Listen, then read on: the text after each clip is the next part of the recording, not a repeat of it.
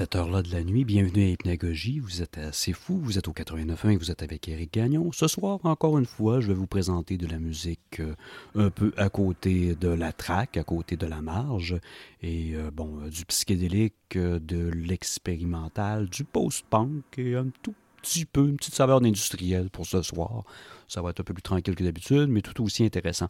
On va commencer tout de suite avec un souvenir vraiment euh, lointain d'une vague punk américaine, d'un groupe plutôt mal perçu, mal connu, euh, que je parle ici évidemment des Plasmatics, dont euh, le show a, probablement volé toute la disons, euh, la place que pouvait prendre la musique euh, par rapport euh, au band. Donc, le band a une mauvaise réputation, il n'a pas tellement resté dans les annales de la musique. Mais on va quand même écouter The Pig is the Pig, une pièce quand même intéressante des placements Alex. On va ensuite y aller en beaucoup plus récent avec Solid Eye, Greg Garlou, pour retourner à qui mieux mieux dans le passé avec un groupe psychédélique qui est The Beat of the Earth avec la pièce, devinez quoi? The Beat of the Earth.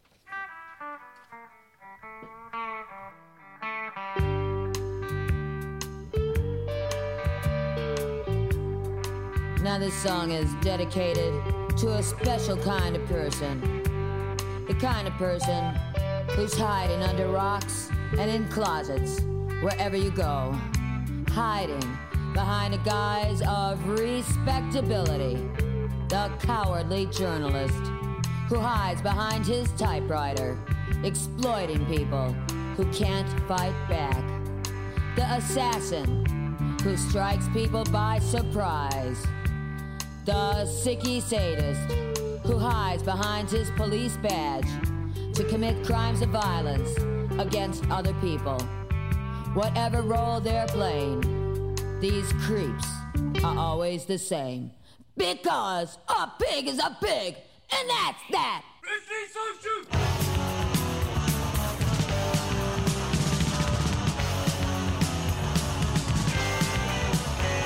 Drifting at large so lame. you stupid ideas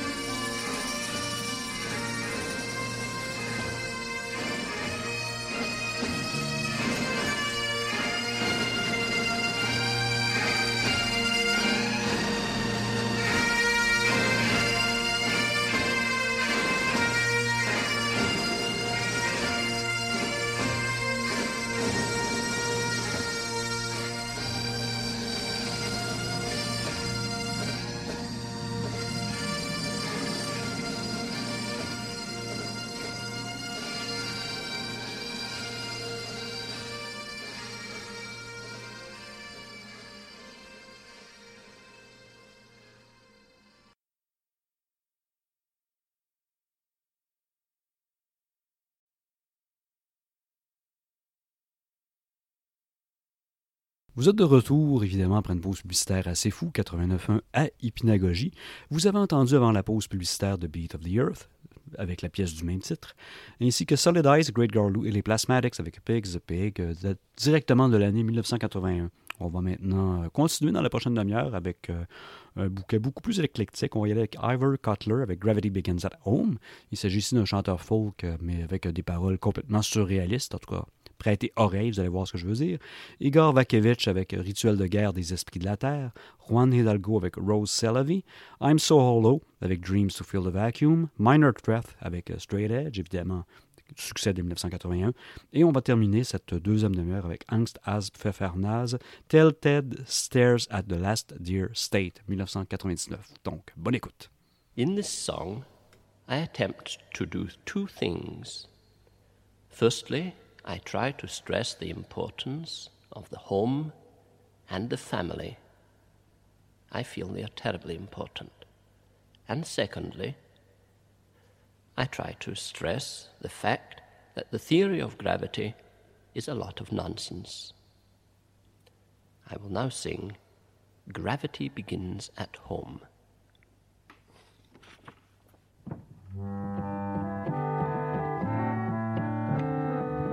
Peel your mother from off the ceiling, set her down gently onto the floor.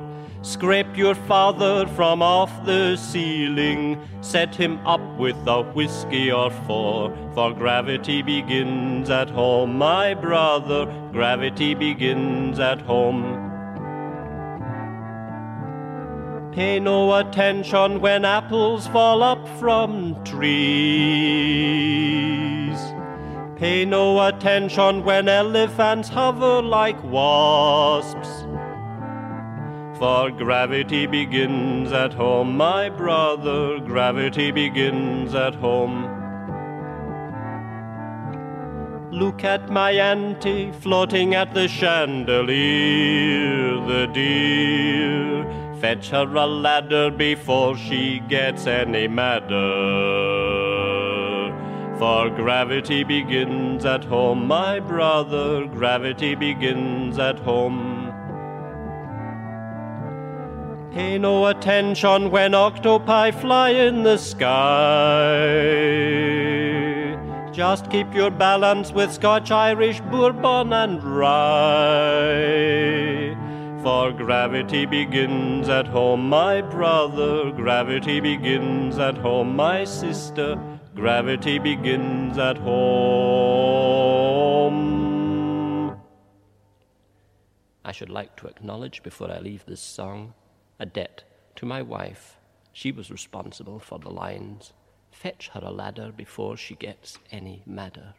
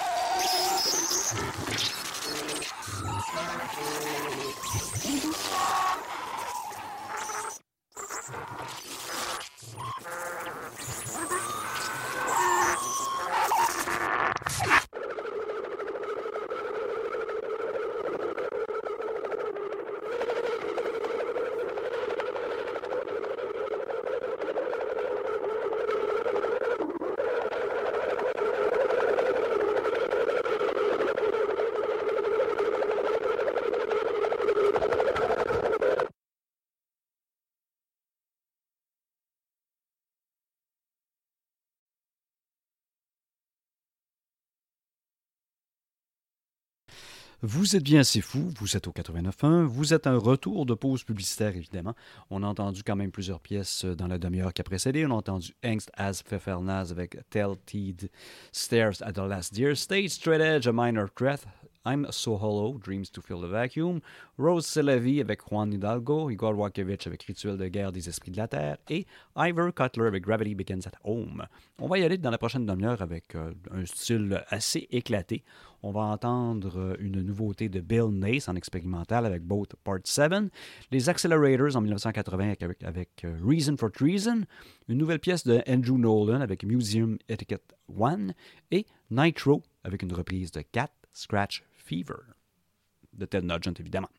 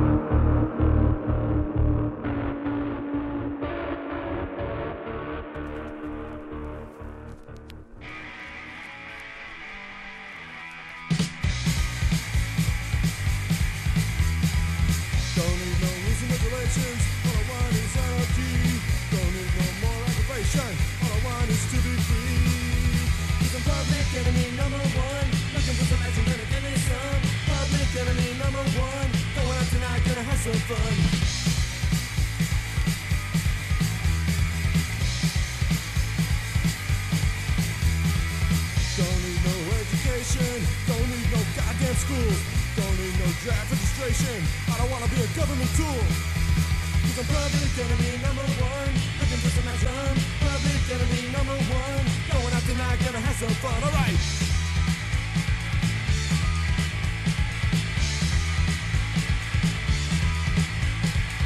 Don't need no rules and regulations. All I want is anarchy. Don't need no more occupation.